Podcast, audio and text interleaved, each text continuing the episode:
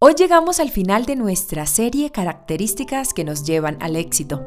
10 capítulos en los que hemos aprendido de la vida de Ruth y la manera como ella, sin importar su adversidad, no perdió su enfoque de vida. Ha sido un camino maravilloso de la mano de nuestro Señor Jesucristo, donde juntos nos hemos edificado en su palabra. Aprecio a cada una de las personas que han acogido esta serie en su vida personal.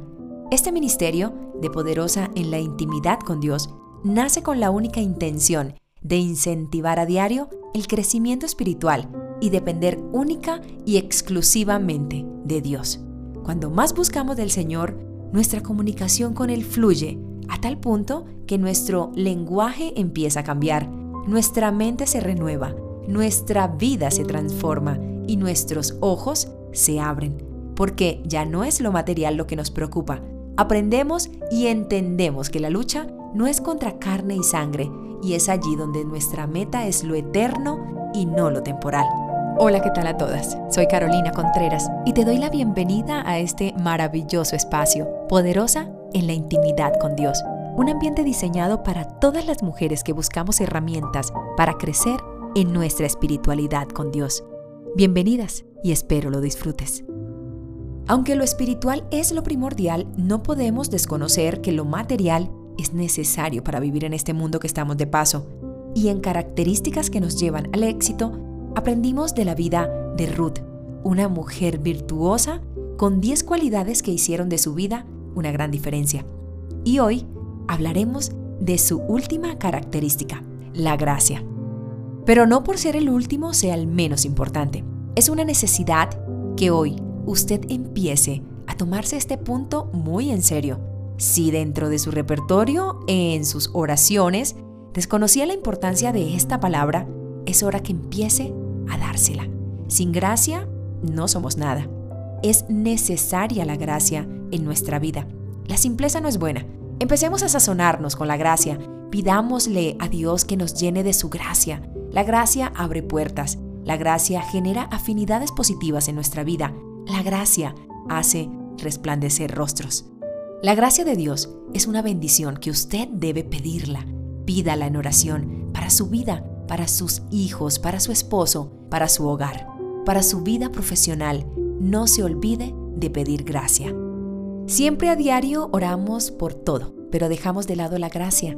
Nos dejamos llevar por el diario vivir, por cada situación que se nos presenta, y no estamos considerando que la gracia en nuestra vida es útil y absolutamente necesaria. Ruth estaba convencida de la importancia de la gracia y sabía que sin la gracia difícilmente podría obtener algo. Así lo dice ella en el capítulo 2, versículo 2. Y Ruth la Moabita dijo a Noemí, te ruego que me dejes ir al campo y recoger espigas en pos de aquel a cuyos ojos hallaré gracia. En la palabra de vida vemos claramente en esta historia de Ruth en sus cuatro capítulos que ella habló de la gracia que halló delante del mayordomo para que le diera trabajo y asimismo delante de Booz, el dueño de las tierras. En el versículo 13 del capítulo 2 dice, Y ella dijo, Señor mío, hallé yo gracia delante de tus ojos, porque me has consolado y porque has hablado al corazón de tu sierva, aunque no soy ni como una de tus criadas. Ella sabía que era una extranjera, una desconocida. Pero cuando la gracia de Dios se posa sobre sus hijos, déjeme decirle que no hay obstáculo que se interponga. Cuando usted descubra esta característica tan importante para su vida, será su nueva palabra preferida en sus oraciones. Usted descubrirá que puede hallar gracia ante sus jefes, su vida laboral cambiará, sus relaciones interpersonales también. La gracia hará de usted una nueva persona quienes lo rodean notarán cambios en su vida. Aquellas cualidades que estaban ocultas, las personas empezarán a notarlas. ¿Por qué? Por la gracia de nuestro Dios. En Efesios 2.8 dice, porque por gracia sois salvos por medio de la fe. Y esto no de vosotros, pues es don de Dios. Aquí es la clave. La gracia es un don de Dios que tiene reservado para sus hijos. En Hebreo 4:16 dice, Acerquémonos pues confiadamente al trono de la gracia para alcanzar misericordia y hallar gracia para el oportuno socorro.